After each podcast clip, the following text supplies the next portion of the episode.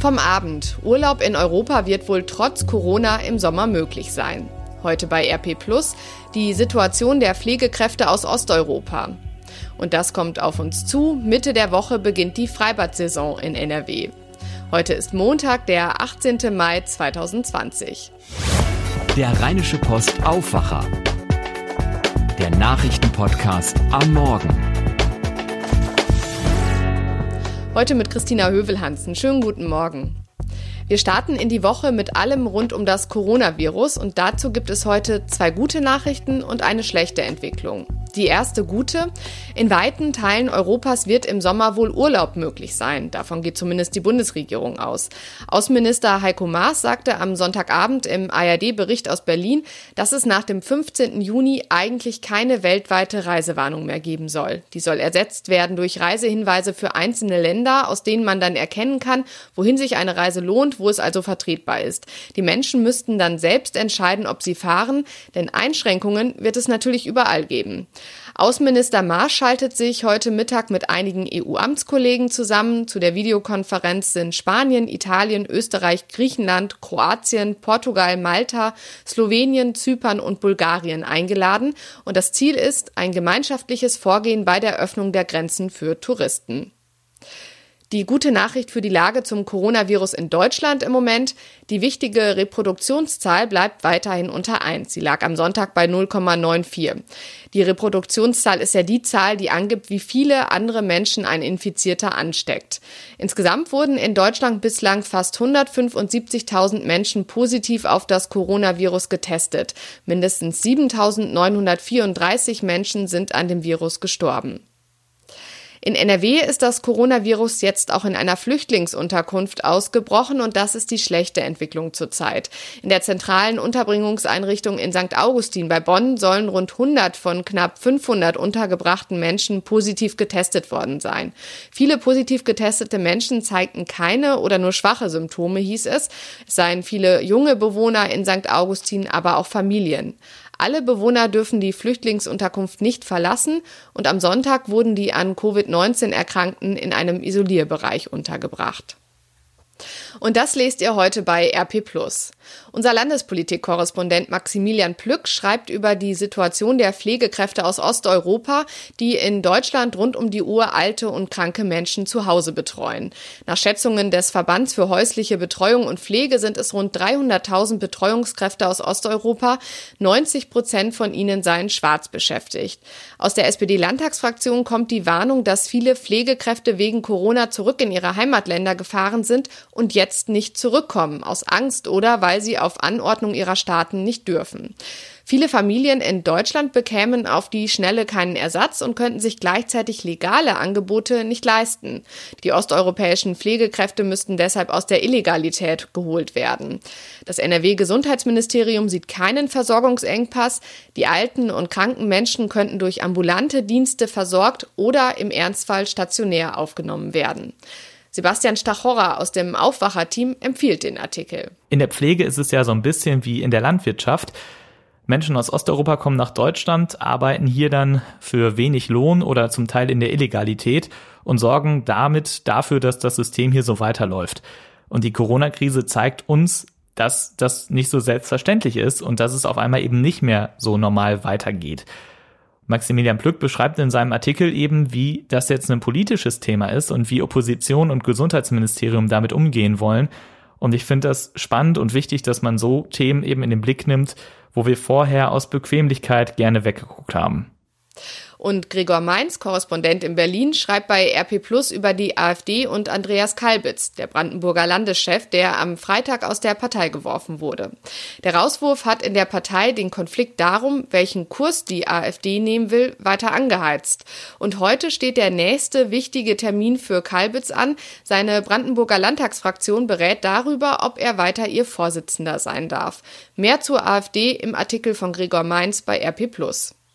Und mit einem RP Plus Abo unterstützt ihr übrigens auch diesen Podcast. Das Angebot gibt es auf rp-online.de slash Aufwacher-Angebot. Und die neuesten Infos aus Düsseldorf hat heute Charlotte Großer aus den Antenne Düsseldorf Nachrichten. Guten Morgen. Und du hast einen Fahrradboom in Düsseldorf zu verkünden. Ja, genau. Guten Morgen, Christina. Bei den Fahrradgeschäften in Düsseldorf ist gerade richtig was zu tun. Sowohl Werkstätten als auch die Läden haben quasi Dauerbetrieb. Dann gibt es auch gute Neuigkeiten für viele Düsseldorfer. Die nächste Stufe der Lockerungen tritt ab heute in der Stadt in Kraft. Einiges macht wieder auf und wir schauen zurück auf das Wochenende in der Altstadt und die Demos, die dort stattgefunden haben. Hier in Düsseldorf boomt aktuell der Fahrradhandel. Das hat eine Antenne Düsseldorf Recherche ergeben.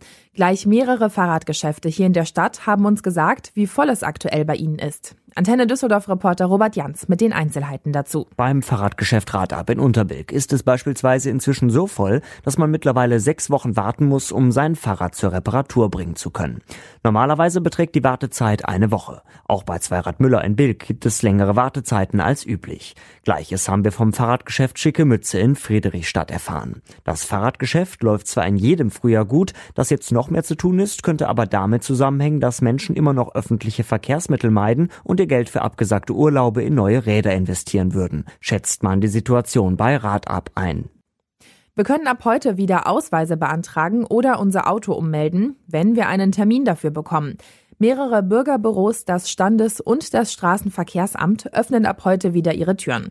Zum Auftakt können wir jetzt für Behördengänge wieder die Bürgerbüros in Bilk, Eller, Rath, Benrath und Oberkassel aufsuchen. Allerdings braucht man dafür einen Termin. Die Nummer dafür steht auf unserer Homepage. Auch die Zentralbibliothek am Hauptbahnhof öffnet ab heute wieder. Allerdings braucht man eine Bibliothekskarte, wenn man rein möchte, und man darf nicht länger als 30 Minuten bleiben. Und auch Sport im Freien ist jetzt an mehr Stellen wieder möglich. Die Skateranlagen in Düsseldorf haben wieder geöffnet. Außerdem findet ab heute wieder das Angebot Sport im Park im Freien statt. Wo gemeinsam trainiert werden kann, steht auf antennedüsseldorf.de. In der Altstadt haben sich am Wochenende die meisten Besucher und Wirte an die neuen Corona-Regeln der Stadt gehalten. Unter anderem durfte dort ab 15 Uhr kein Alkohol mehr zum Mitnehmen verkauft werden. Auch Fernseher für die Fortuna-Übertragung sind in der Altstadt jetzt im Freien verboten. Hier habe es auch keine Verstöße gegeben, so die Bilanz der Stadt. Nur einige Wirte hatten die Tische auf ihren Terrassen zu eng aneinander gestellt. Das wurde dann vom Ordnungsdienst korrigiert. Am Samstag gab es außerdem kleinere Demonstrationen am Rheinufer und auf dem Burgplatz. Insgesamt mehrere hundert Menschen protestierten dabei gegen die allgemeinen Corona-Regeln. Und das war's soweit von mir. Die Nachrichten gibt's zum Nachlesen auf antennedüsseldorf.de und zum Hören immer um halb bei uns im Radio. Die Nachrichten aus Düsseldorf von Charlotte Großer. Danke dir. Und das kommt auf uns zu. Die Fußball-Bundesliga ist ja zurück aus der Corona-Zwangspause. Der erste Spieltag liegt fast hinter uns. Heute Abend spielt noch Leverkusen in Bremen um 20.30 Uhr. Unsere Reporter waren am Wochenende schon bei den anderen Geisterspielen dabei. Patrick Scherer war beim Spiel von Fortuna Düsseldorf gegen den SC Paderborn. Fortuna steht aktuell auf dem Relegationsplatz und hätte deshalb durchaus einen Sieg gegen Tabellenschlusslicht Paderborn brauchen können. Aber es blieb beim 0 zu 0. Für Patrick war das Spiel auf jeden Fall eine unwirkliche Erfahrung. Ja, nun ist das erste Geisterspiel in der Clubgeschichte von Fortuna Düsseldorf in den Geschichtsbüchern. Und ähm, wie nicht anders zu erwarten, war es ein sehr merkwürdiges Spiel. Wobei das Spiel an sich, wenn man das getrennt betrachtet, eigentlich relativ normaler Bundesliga-Fußball war. Allerdings alles, was außenrum war, war natürlich völlig krude. Ähm, es fing schon damit an, wenn man zum Stadion gefahren ist, dass natürlich überhaupt keine Fans auf den Straßen waren. Und dann kam man zu so einer Art Hygieneschleuse, einen Container, der am Eingang aufgestellt war und musste dort einen Gesundheitsbogen ausfüllen und abgeben. Und äh, es wurde Fieber gemessen. Bei mir waren es 36,7 Grad und deswegen durfte ich dann auch ins Stadion, weil alles in Ordnung war und im Stadion angekommen, ja, alle Leute mit Masken natürlich. Mit den Kollegen äh, waren wir uns alle einig auf der Pressetribüne, dass es ein sehr, sehr surreales Szenario ist, was sich da abspielt. Äh, es kamen dann die Spieler auf den Platz. Normal werden, werden die beim Aufwärmen dann schon ausgebuht oder äh, ihnen wird zugejubelt, je nachdem. Und da war einfach nichts. Ja. Jedes, jedes Geräusch hat man gehört, äh, jede, jeden Schrei hat man gehört. Die Spieler haben dann versucht, sich selber zu motivieren, schon beim Aufwärmen, sich selber zuzuklatschen, sich selber äh, anzufeuern, weil sie wussten, die Motivation muss aus ihnen selbst herauskommen, von außen kommt dann nichts. Als das Spiel angepfiffen wurde, habe ich mich erstmal versucht zu konzentrieren und das Spiel ganz normal zu bewerten und das Außen ein bisschen auszublenden. Dann versucht man natürlich, sich die, die Taktiken anzuschauen und die Formation.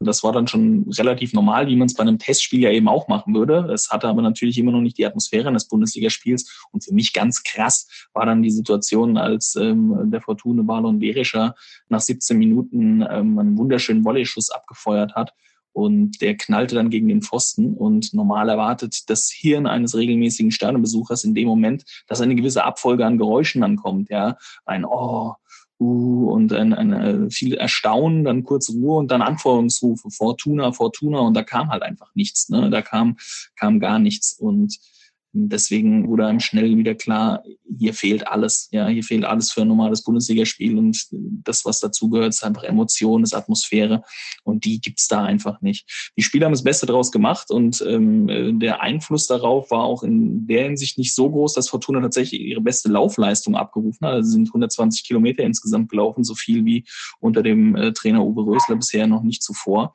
und auch die Zweikampfquote war gut.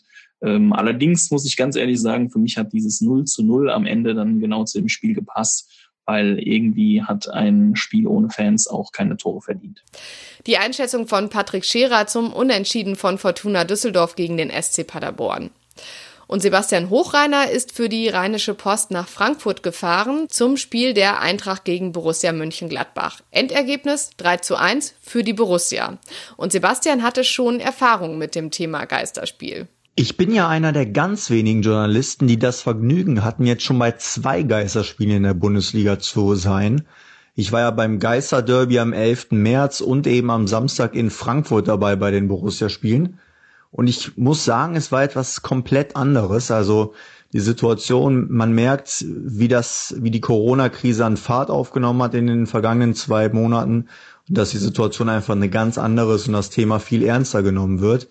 Also wir zum Beispiel, wir durften nur von der Tiefgarage auf, direkt auf die Tribüne fahren. Aber man muss sagen, man arrangiert sich einfach damit. Alles ist perfekt organisiert worden. Die Plätze sind jetzt top. Also das passt alles und auch wenn man das Spiel sieht, also die Spieler, die gehen das sehr, sehr professionell an. Und gerade in Frankfurt, das war, glaube ich, eins der besten Spiele, die es an diesem Spieltag gab. Und da hat Borussia einen großen Anteil dran gehabt, ähm, weil sie eben schon diese Erfahrung hatte aus dem Geisterderby am 11. März und sie haben es echt gut gemacht und äh, grundsätzlich, klar, was soll man über die Atmosphäre sagen? Es gibt ja keine, aber es ist auch mal interessant, ähm, einfach die Spieler zu hören, wie sie sich Kommandos geben, wie was von den Trainern kommt. Und es hat sich einfach total entspannt, auch das Geschehen auf dem Platz. Das kann man, glaube ich, schon sagen. Denn auch äh, Schiedsrichterdiskussionen, was ja oft sonst ein nerviges Thema ist, gibt's eigentlich kaum noch, weil eben kein Push von den Rängen da ist die ja oft da Einfluss nehmen auf die Schiedsrichter und vor allem dann auf die Spieler, die sich dann beim Schiedsrichter beschweren. Das fällt komplett weg und deswegen ist das schon deutlich harmonischer als auf dem Platz, aber das heißt nicht, dass es weniger brisant geworden ist. Also es macht noch immer Spaß, Fußball zu schauen, wenn man Spaß daran hat. Klar, die Fans fehlen, aber man gewöhnt sich tatsächlich relativ schnell dran. Ähm, das habe ich gemerkt. Beim ersten Mal habe ich auch gesagt, nee, brauchen wir alles nicht. Aber das zweite Mal, kann ich sagen, war cool und vor allem war es auch mal schön, nach zwei Monaten mal wieder auf Dienstreise gewesen zu sein und einfach mal was anderes gesehen zu haben, in Frankfurt ein Fußballspiel gesehen zu haben und ich freue mich, dass es jetzt noch achtmal Spiele gibt, sofern äh, Corona nicht wieder dazwischen funkt. Aber echt cool, dass wir den Fußball wieder haben. Sagt unser Borussia Mönchengladbach-Reporter Sebastian Hochreiner. Und wer gerne draußen schwimmen möchte, kann sich auf jeden Fall schon mal auf Mittwoch freuen, denn dann dürfen die Freibäder in NRW öffnen. Wegen Corona natürlich unter besonderen Bedingungen. Vorgeschrieben wird eine begrenzte Zahl an Gästen und der ja schon eingeübte Mindestabstand, übrigens im Freibad, auch im Becken und in den Duschräumen. Einzelumkleiden sollen bevorzugt genutzt werden. Außerdem gilt in geschlossenen Räumen eine Maskenpflicht. Und jeder Besucher soll registriert werden. Das Gesundheitsministerium hat am Wochenende entsprechende Hygieneregeln veröffentlicht und dazu zählt auch, dass sich jeder Besucher nach dem Betreten des Freibads die Hände waschen oder desinfizieren muss. Und dann ist da noch diese Nachricht für euch eingetrudelt. Nachricht von Tobi. Hey, ihr Lieben. Die amerikanische Schulministerin Betsy DeVos hat Corona-Soforthilfen in Millionenhöhe so kreativ umgeleitet, dass religiöse Privatschulen profitieren. Eine Leitlinie lautet zum Beispiel 500 Dollar pro Schule. Ist halt dann schön, wenn es eine Eliteschule ist, die überhaupt nur 50 Schüler hat. Das Ganze ist so dreist, dass nicht nur mehrere Schulen, sondern auch komplette Bundesstaaten das Geld lieber so ausgeben, wie es tatsächlich gedacht war. Dass Anbieter von virtuellem Unterricht profitieren, wiederum klingt ja ganz gut. Weniger gut ist, dass die Ministerin selbst an Firmen aus diesem Sektor beteiligt ist. Stellt sich die Frage, is America schon great again? Ich musste das mal verarbeiten. Und so wird das Wetter in NRW. Heute bleibt es tagsüber teilweise wolkig bei 18 bis 23 Grad, so meldet es der Deutsche Wetterdienst. Zur Wochenmitte hin wird es übrigens wärmer, ein bisschen Freibadwetter zum Start in die Freibadsaison also. Und das war der Rheinische Postaufwacher vom 18. Mai 2020 mit Christina Hövelhans. Ich wünsche euch eine gute Woche. Mehr bei uns im Netz www.rp-online.de